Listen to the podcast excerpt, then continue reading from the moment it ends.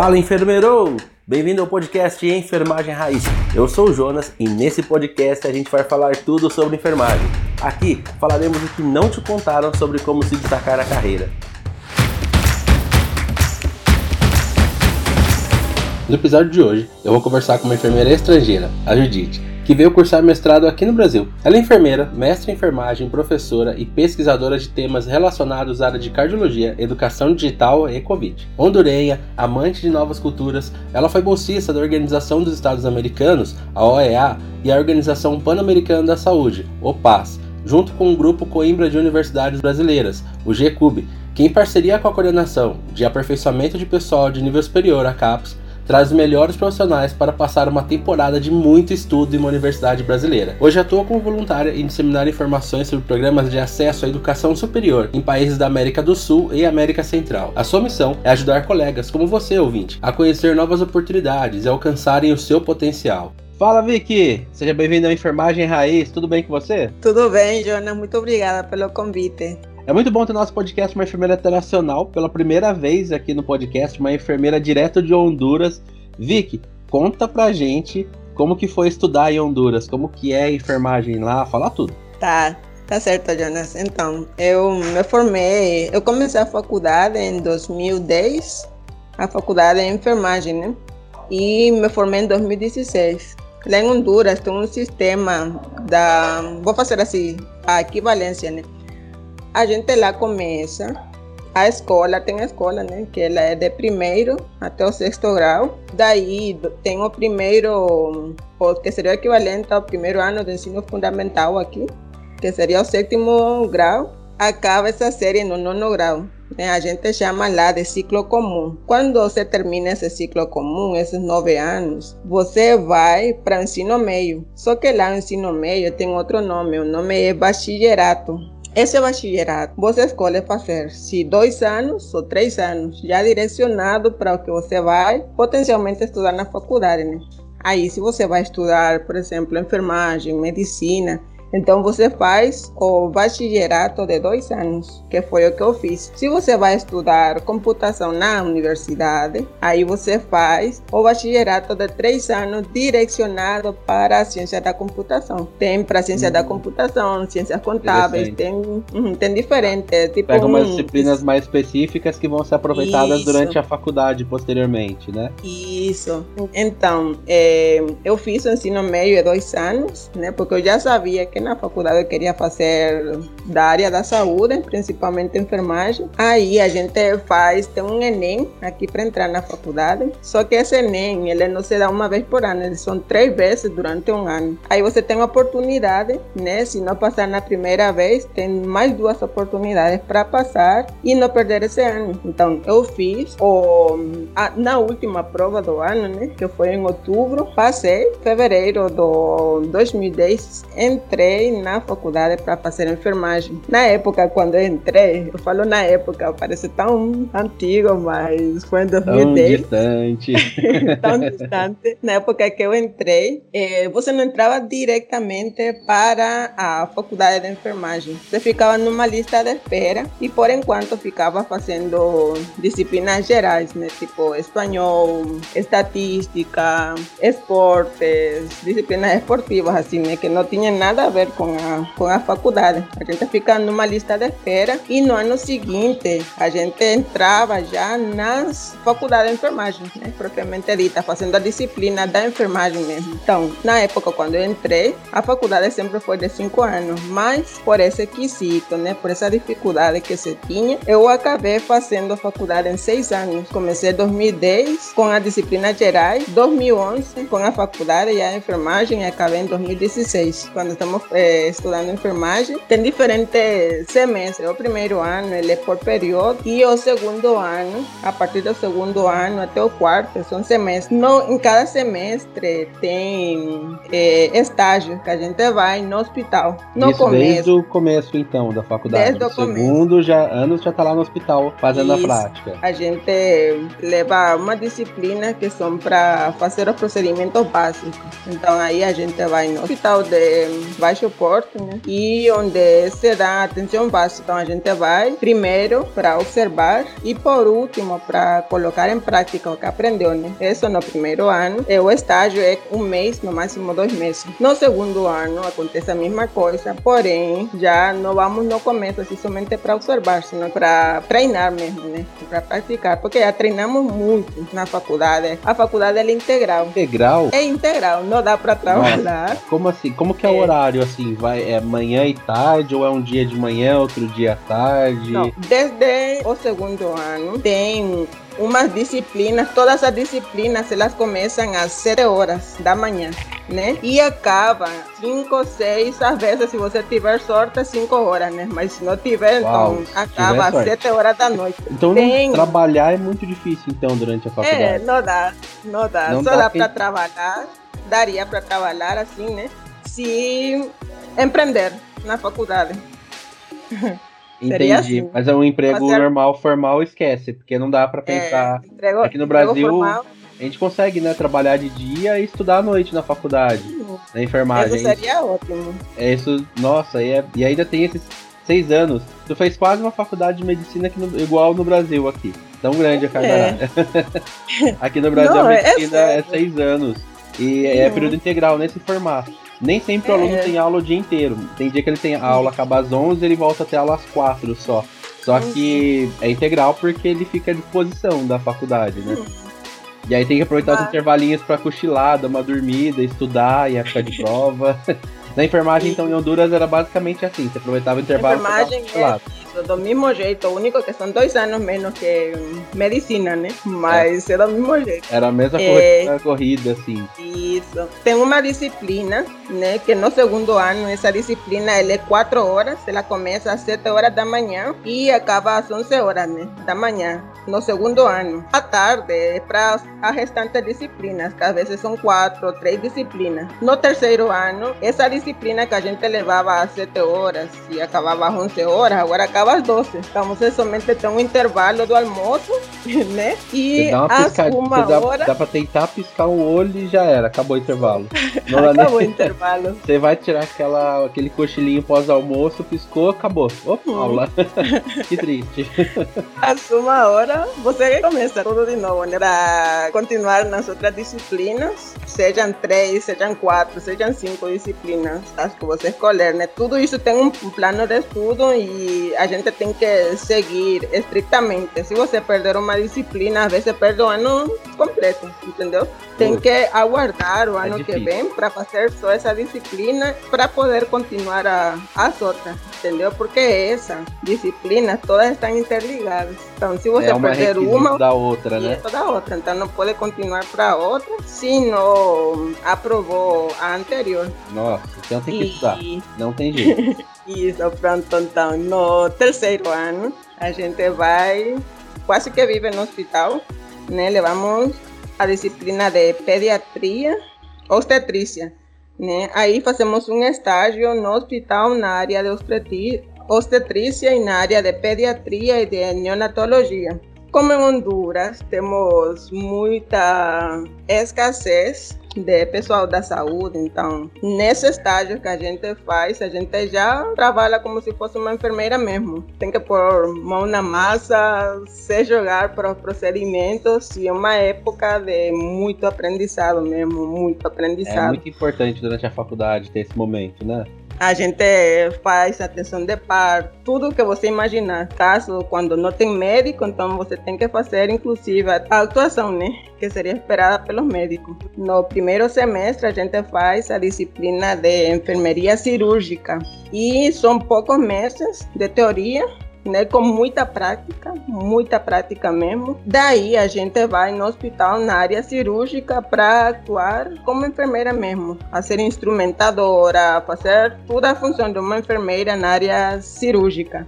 Conhecer tudo, desde a teoria até a prática. Nesse mesmo ano, no final, temos um estágio, atuam como enfermeira-chefe nas áreas que for assignadas. No meu caso, eu fui assignada estágio de três meses, porque os estágios são seis meses, né? Esse é estágio antepenúltimo, eles são seis meses, e os primeiros seis meses você vai na área comunitária, e nos últimos três meses você vai na área hospitalária, ou às vezes pode ser o contrário, primeiro área hospitalária e depois área comunitária, né? Na, no primeiro, nos primeiros três meses eu fui na área comunitária, né? E... A área comunitária seria saúde pública aqui no Brasil, que é, é vacinação, é a prevenção, a atenção primária, né? Atenção primária. Legal. Na época tínhamos uma enfermeira profissional no posto de saúde e tínhamos um médico que era o diretor do posto de saúde. A gente aprendeu muito, fez tantos procedimentos. Daí acabou esse, esse estágio e fomos para o hospital.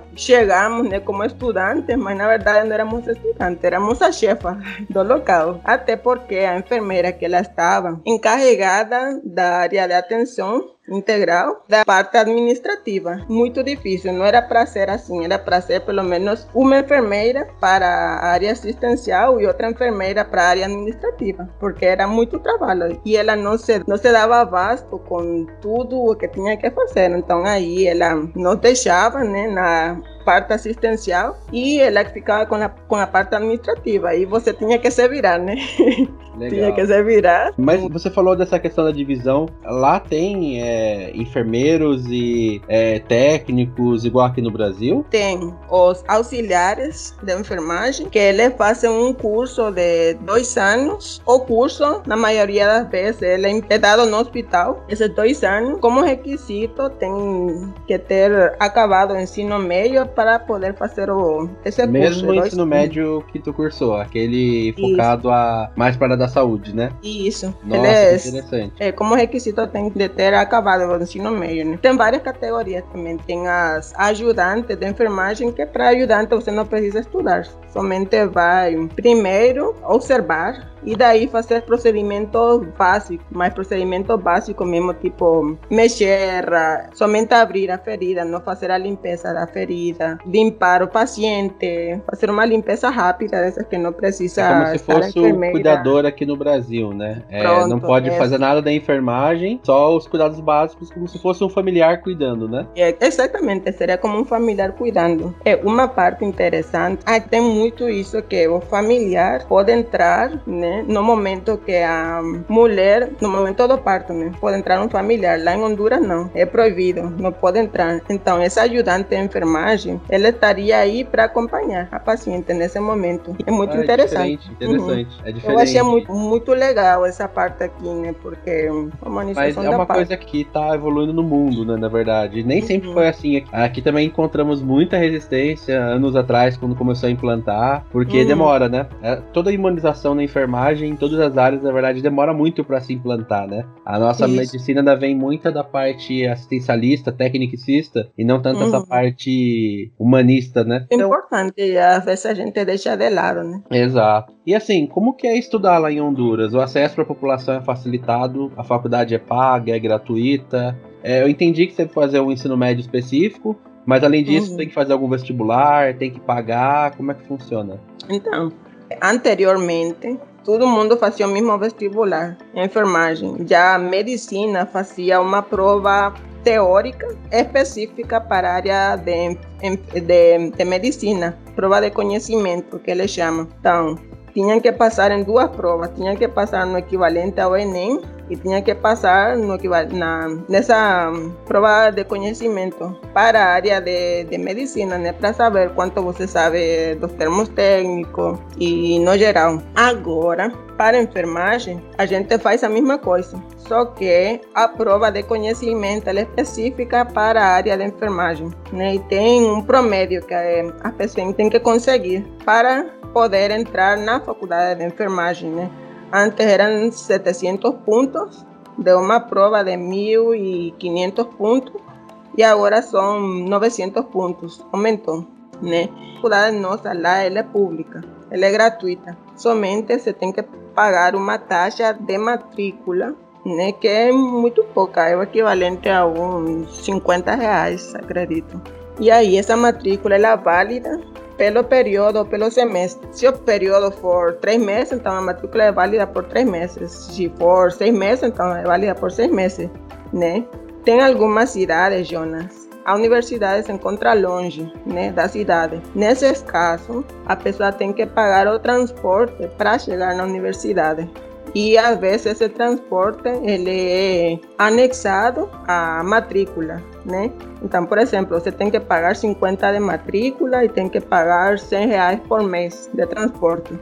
E aí você tem a segurança que vai pegar um transporte seguro, né? E que ele vai direto para a universidade. Mas essas são algumas, algumas cidades, né? Essa foi a cidade onde eu estudei.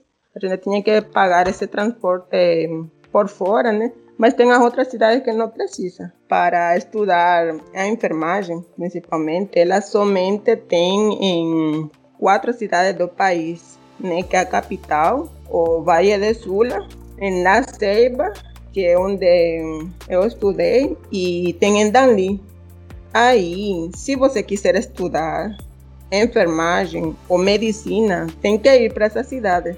Dificuldade para as pessoas que querem estudar. Porque se você mora na cidade, ou se tem familiar que mora na cidade, fica mais fácil. Né? Mas se você mora no interior do país, ver como conseguir o dinheiro né, para bancar o aluguel, o transporte, a comida, os gastos força. que são precisos. Isso. E somente tem quatro cidades no país impartem a, a faculdade de enfermagem e de medicina. Legal. E assim, depois de todo esse tempo na faculdade, tu veio fazer uhum. mestrado aqui no Brasil. Como que surgiu essa minha ideia de estudar aqui no Brasil? Então, Jonas, eu sempre quis estudar fora, né? Aí sempre ficava, informavam ou davam a conhecer as informações sobre bolsas, sempre procuravam na internet, nós víamos como uma possibilidade de longe, né?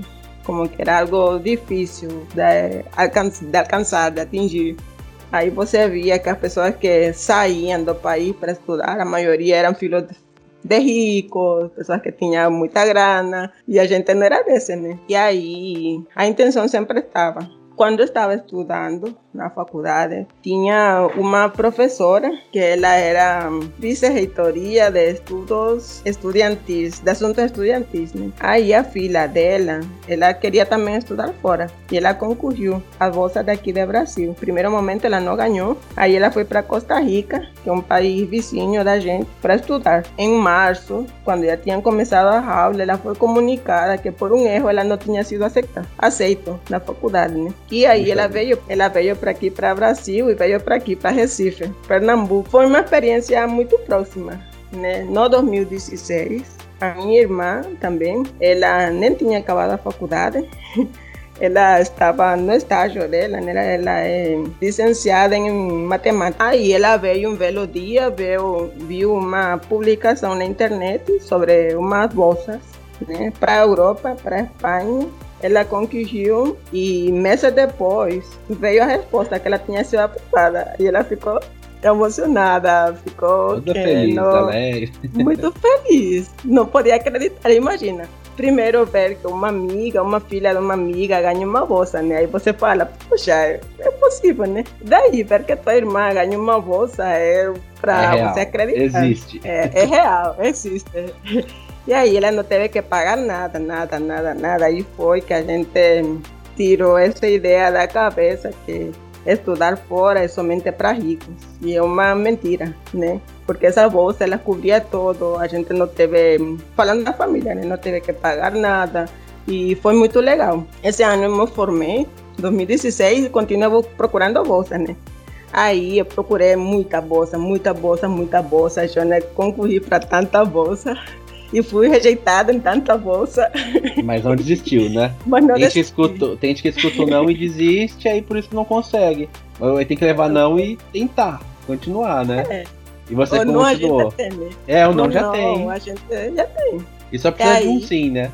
Aí continuei procurando bolsa, né, tentando. Nessa época eu lembro que trabalhava no, numa montanha, que a gente não tinha luz, não tinha internet, não tinha nada. E eu aproveitava o final de semana para descer da montanha conseguir uma computadora e fazer os projetos, né? Que eu sabia que iam pedir iam solicitar para esta bolsa para aqui para Brasil. Então, quando chegou a época de concorrer, eu concorri. Enviei os projetos, enviei todos os documentos que solicitavam e esqueci que tinha aprovado, até porque eu esqueci que tinha enviado, até porque estava essa, essa questão aí, né, de se vai ser aprovada, se não vai ser aprovada, já fui rejeitada tantas vezes, então vamos enviar e que aconteça que acontecer. Em novembro, eu recebi a resposta que tinha sido privilegiada né, com a bolsa para vir para o Brasil. Eu fiquei muito alegre. Eu não sabia nada de Olha, português. Isso eu tenho que. Eu não acredito. Eu, isso aí eu tenho minhas grandes dúvidas. Porque você fala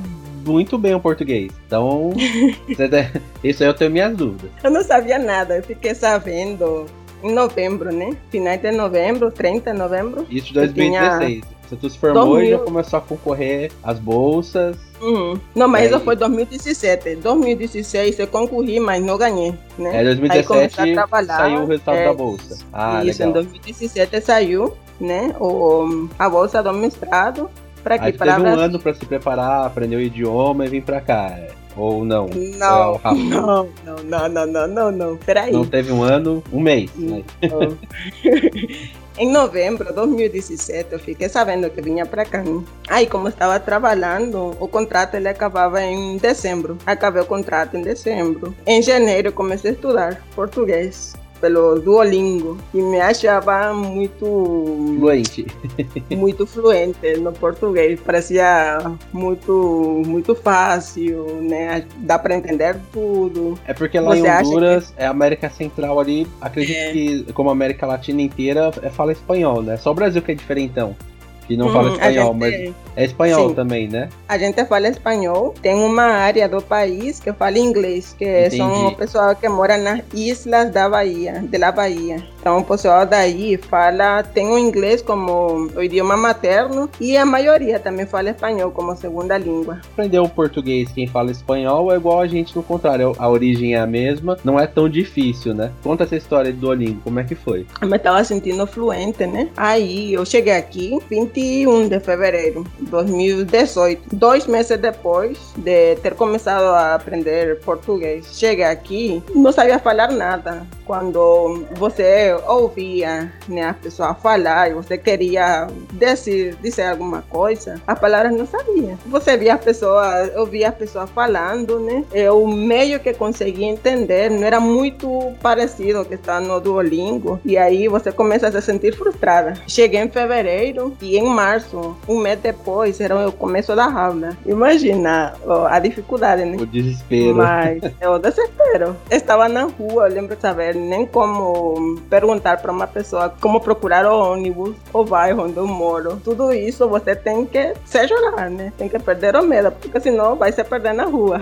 Verdade. Então, e, e na faculdade teve algum curso de português para tu se adaptar? Como é que foi? A universidade na qual eu estudei, que foi a Universidade de Pernambuco, ela oferecia um curso de três meses com português, mas o português era mais gramática. A gente aprendeu muito, né? Mas era questão da gramática, como escrever a forma correta. Mas quando você vai para a rua, você vê que isso é o que você menos precisa. Você precisa aprender a falar, aprender a se comunicar com as pessoas, né? E a gente aprendeu pouco disso. A gente aprendia mais como escrever. Foi bom, né? Porque tem outras universidades que nem isso oferecem. Você chega aqui, você tem que se virar de qualquer jeito. E a universidade ofereceu isso, né? Então foi algo ótimo dessa parte. Por outra parte, você tem que pôr da sua tem que parte. Arriscar, né? Tem que falar. Isso, tem que arriscar, tem que falar. Não pode ter medo de conversar, no... de pôr pra fora. Isso, Nem que palavra... saia o portunhol, né? Nem que. isso, isso não tem que ter né? o medo, a vergonha, deixar de lado. É, e... na verdade dá pra na... perceber que o medo, a vergonha ficou porque. Não, uma... Eu já percebi que essa dificuldade tu superou com maestria, né? Mas assim, Caraca. além do idioma que tu conseguiu tirar de letra,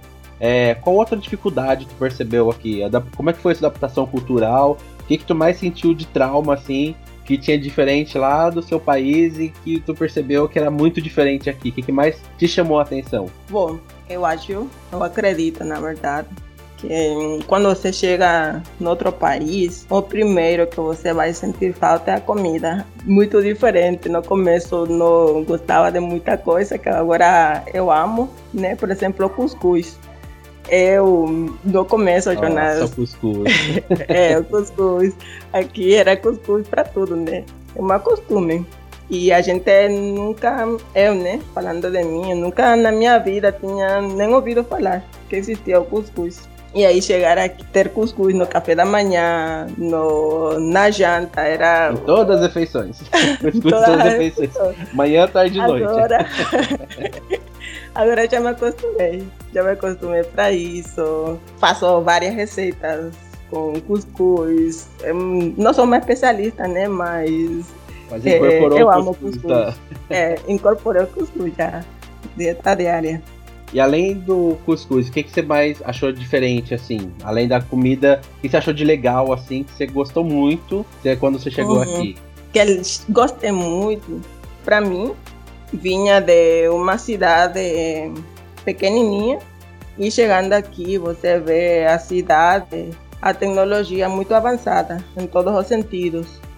Ter muitos edifícios, isso para mim era algo diferente, algo novo, né? Transporte, que é muito bom, organizado. Também tá a alegria das pessoas, né? Que são muito receptivos, pelo menos na cidade, né? São muito receptivos, muito carismáticos. Tem muitas coisas diferentes. O Brasil, ele está muito adiantado e isso é algo muito bom para mim. Você falou uma coisa que o brasileiro mesmo consegue perceber. O, o brasileiro, apesar de ser a nona economia do mundo, fazer parte do BRIC, o brasileiro não Uhum. consegue se enxergar como um país grande, como uma potência. É incrível. O mundo inteiro consegue reconhecer isso, mas o brasileiro não. E isso acaba atrapalhando no dia a dia, né? Porque se você não acredita Uhum. que é algo, as suas ações acabam refletindo isso. Um pouco triste. Mas é legal escutar gente de fora, porque tem uma visão diferente, né? Tem uma visão de um todo, você consegue comparar melhor, né? Isso é muito legal. Bacana que você veio, estudou, fez o mestrado, se formou recentemente, que eu vi nas fotinhas. Teve a. Teve uma cerimônia. tempo, né? É Teve isso, cerimônia uma- agora, né? E a cerimônia aqui no Brasil ela demora um pouco pra acontecer. É, faz 10 meses e a cerimônia É, é. foi até agora. Uhum. Agora a gente tá gravando Agora em é- dezembro.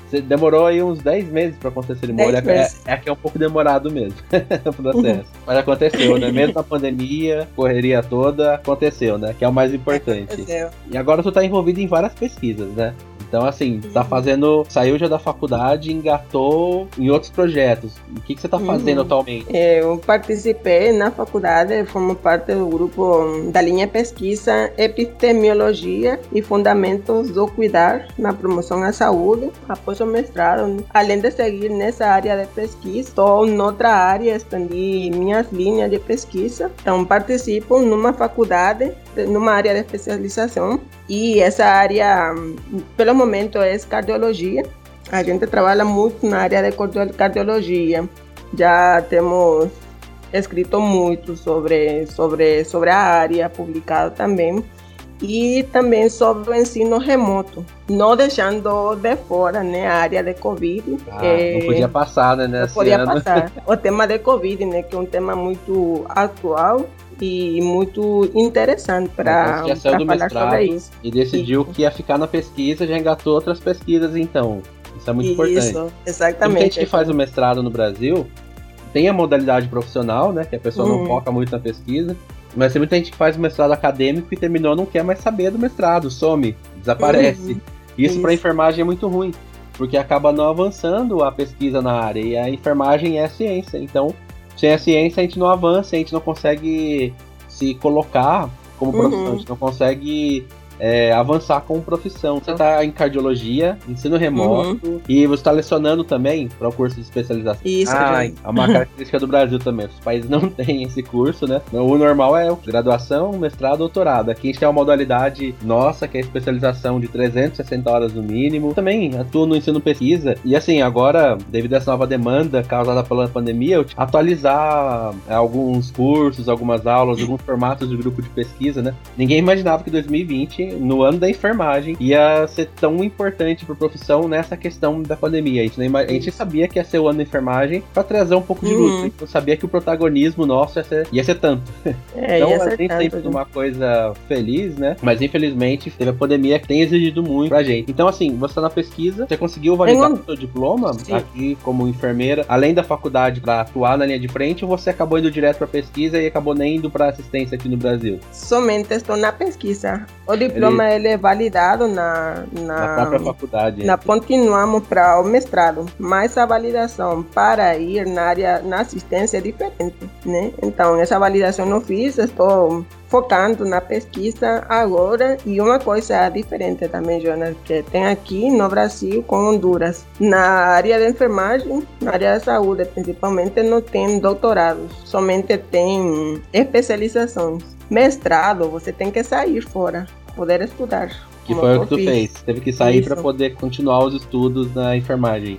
Isso, e tem especializações também. Na área da enfermagem tem quatro especializações, né? E somente quatro especializações, imagina. Aí você tem que se especializar nessas áreas, né?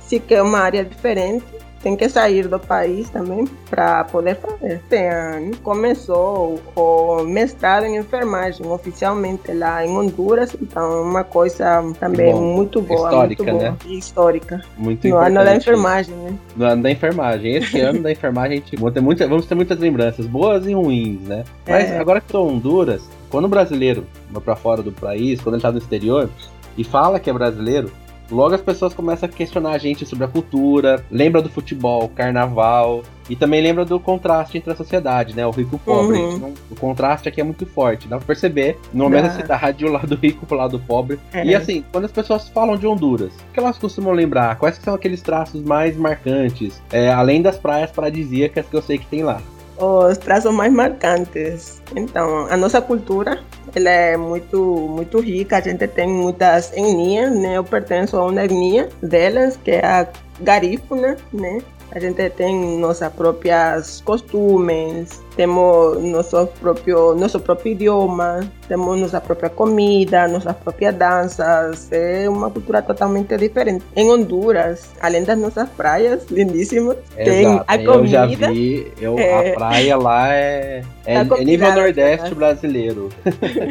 Tá convidado, Jonas. Eu, então, está... Olha, vou cobrar esse convite, hein? as nossas comidas. Não sei, eu acredito que cada pessoa gosta da comida do seu país, né? Eu amo minha comida. Eu sempre falo para toda pessoa que eu encontro, você tem que ir para Honduras para provar tal coisa, porque é muito boa. A alegria do povo também, né? Um dos estados hondurenhos que eu te falava anteriormente, Jonas, é a isla de la Bahia. Essa isla está composta por três islas pequenininhas, né? O povo, mesmo estando no país, ele é diferenciado. Ele fala inglês e tem cultura, comida totalmente diferente. E nós em Honduras temos três tipos de também de afrondureño, que está o povo misquito, que ele é negro, com umas características é, próprias da cultura deles, são com seu próprio idioma também. Temos o negro crioulo, que é um negro que fala inglês né? Um negro que fala inglês. A comida dele é característica muito gostosa também, né? E temos o negro garífuna, que no caso seria eu, né? A gente fala garífuna, fala outro idioma. Outra coisa, a maioria das coisas assim que o povo lembra quando fala de Honduras, as coisas boas, né? É a comida e as danças as danças são muito energéticas, muito alegres, né? A comida, a gente utiliza muito, muito fritura, gosta, a gente gosta muito de fritura, de tarradas. Ó, aí lembra um pouco é, alguns países africanos, essa raiz forte de dança, fritura é, também, que é uma coisa assim para enfermeiro já olha diferente, né? é, a banana, Jana, a gente come verde, mas de uma banana forma... verde? Sim, banana mas verde. Mas amarra a boca e... não, não, não, não. Banana verde, mas muito verde e você, a gente faz em fatias, né? Fatias fin, finas e chamamos de tarradas. E a tarrada é uma comida típica hondurenha. Tarradas, ela é como se fosse batata frita, só que mais fina. Né? Vai ter que me passar essa receita depois. Acabando essa entrevista, você me passa a receita. Cara, é muito que eu bom. vou querer ver. É Deve muito ser bom. muito interessante. É igual comer abacate, assim, igual o mexicano usa abacate de maneira diferente a da gente, gente aqui no Brasil. Temos uma massa que ela é chamada de tortilhas, né? A tortilha a gente uma parte dos nossos pratos típicos. A tortilha tem uma comida lá que se chama evaliada. Essa comida, além da massa, né? Além da tortilha, que é uma massa feita com farinha de trigo, feijão liquidificado, feijão preto, né? Liquidificado. Coloca também mantequilla ou pode colocar queijo, com queijo, a gente chama queijo creme, crema, que não tem aqui, pelo menos nunca encontrei, mas seria equivalente a tipo queijo coalho, né? Só que é mais macio. Entendi. A gente coloca isso e coloca abacate dentro. Nós comemos abacate assim. Quando eu vim aqui. Com queijo, que interessante. Assim, com, com comida normal, né? Quando eu vim aqui, foi a primeira vez que eu experimentei o abacate em vitamina. Nunca tinha experimentado, estava receiosa, né? Por experimentar. Mas é muito gostoso, é muito bom. Uma maneira diferente de fazer, né? É, é bom de conhecer cultura nova que tu sempre conhece é, variações com as mesmas ingredientes, né? É, os mesmos ah, ingredientes feitos Faz coisas muito diferentes para um de um povo para o outro. É muito interessante isso, né? Pronto, temos outra comida típica que ela é feita com macaxeira e torremo. Você faz uma mistura dos dois, né? Com molho de tomate e com salada de repolho. E isso é um almoço típico, entendeu? Um almoço muito forte. Outra Entendi. coisa também, nosso café da manhã, ele tem que ser muito carregado, tem que ter muita coisa. Né? O Não café da manhã de Honduras é mais americano ou é mais brasileiro? É, eu acredito que seja, não seja, né? tem muita coisa. mais americano assim no sentido de ter bacon, omelete, é ovo, faz é, é, waffles, é, assim, bem carregado, a principal é. refeição é. do dia. É, é a o, principal refeição é o café. Dia. Então é mais Aí, americano. Uhum, é mais americano. Os Estados Unidos também é bem assim, o, aqui, o café da manhã é a principal refeição do dia, tem que é, ter tudo. O né? café, tem que ter o leite, tem que ter chá, tem que ter feijão, né? O feijão não pode faltar. O queijo, ovo, as tortilhas, dependendo da zona onde a pessoa mora, então vai utilizar tortilha de farinha de milho ou tortilha de farinha de trigo. Na minha área onde eu moro, a gente usa muito a tortilha de farinha de trigo, né? E na área mais para o ocidente do país, eles utilizam feita com farinha de milho, que aqui também não tem, mas seria tipo equivalente a um, é, um cuscuz mais fino. A gente junta, faz uma massa e faz tortilha, né? Com isso, isso forma parte da, da do café da manhã. Pode ter macaxeira também, mas é muito forte. É pra pessoa sair e aguentar o dia inteiro. Isso, Eu imagino exato. que você, pra aguentar o, o, ritmo da faculdade lá, tinha que ter um super café, né? um super café. E ainda pra aguentar levar, aquele ritmo. É, ainda levar pra faculdade, né? Pra comer assim entre. em cada descanso, né? Pra quem tá estudando a gente, talvez um, a gente tenha falado de Honduras, né? O pessoal às vezes acha que tá lá na Europa, aí não sabe que fica próximo da gente. Honduras fica na América Central, então uhum. entre o América do Sul e a América do Norte. Tá bem aqui, ali no meio daqueles países cheios de ilhas, por isso que eu falei das praias paradisíacas, uhum. das praias mais bonitas aqui, acho que do nosso continente. Só que você fica ali no meio entre os dois oceanos, né? A Honduras está localizada entre os dois oceanos. Como é que é o clima ali? É muito quente? É frio? Neva? Não neva? Como que é, é essa região? Não tem neve, com certeza não tem. Tem uma área que teve um ano atrás, né, que caiu neve, mas acredito que foi o primeiro ano que caiu. Ela é muito fria, mas assim, nevar o ano todo ou uma estação não. Honduras é um o clima tropical. Temos as quatro estações tem algumas regiões do país onde é mais quente, tem outra que é mais frio. Na região do Moro, que é a costa atlântica, temos as quatro estações. Normalmente, a maioria do ano é quente, mas tem alguns meses do ano onde é muito chuvioso, como agora, né? Que tivemos as duas tormentas passando por aí, outra tormenta que entrar hoje à noite. Eu vi, tinha é. devastado. Guatemala, Honduras, destruiu é. pontes é. lá. Foi um caos, né? É, tá Isso acontece um caos, com né? frequência? Né? Como é que é lá naquela região? Então, normalmente, quando chove, sempre tem causa estrago, mas não como fez agora, né?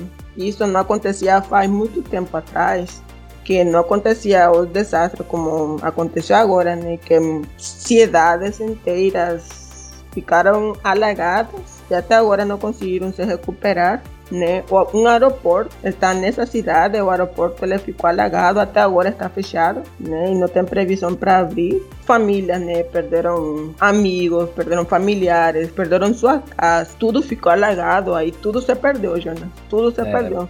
E esse então, ano foi difícil, já teve é. a pandemia do Covid, Aí vem mais. É, é, é, porque tu falou, não acontecia há muitos anos isso, né? uhum, né? Ou seja, esse ano foi um ano para afligir a população mesmo, né? Isso. Tava, foi difícil. Está sendo muito difícil, muito difícil para famílias. Tinha demorado para se recuperar né, da, do, do outro desastre que te, tivemos faz uns 20 anos atrás, mais ou menos, e agora chegou esse. Então, tudo que você, a pessoa tinha conseguido recuperar, perderam de novo. Né? E é, é muito difícil. Porque é, uma região ali que a gente escuta falar muito, uhum. que fica ali próximo da Guatemala, a gente vê quando passa, e principalmente pela Flórida, né? Porque uhum. é um, uhum. no final dos Estados Unidos fica mais próximo à América Central ali. Isso. E a gente sempre acompanha essa questão de tornado, é uma coisa que. Uhum. E para os países que eu vejo que são mais próximos, a costa deve ser muito mais transtorno, né? Isso. Porque qualquer, qualquer coisinha ali no mar que acontecer diferente já afeta, né, já a afeta. região. Honduras, ele é um país pequenininho, ele é do tamanho de Pernambuco, né? Que é um estado do Brasil pequenininho mesmo. Temos 9 milhões de habitantes aproximadamente. Estamos banhados por dois oceanos, que é o Oceano Atlântico e o Oceano Pacífico. Esse é... E de Pacífico é só no nome, né? É, do Pacífico é só o nome. Só no nome. Só o nome mesmo. Então, quando chegam as tempestades, elas têm que passar por aí, né?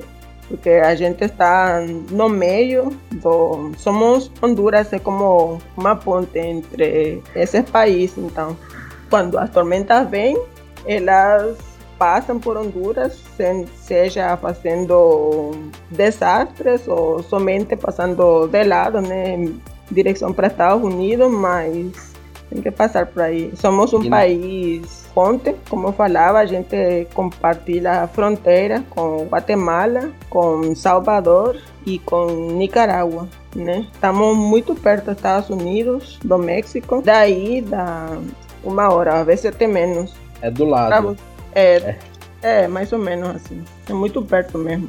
É, ser igual a Argentina e o sul aqui do país, igual o Paraguai, né? O Paraguai e a Argentina aqui no sul Isso. do país. Uhum. Agora eu tô no sul, né? Eu tô no Paraná. E uhum. aqui é muito perto do Paraguai e da Argentina.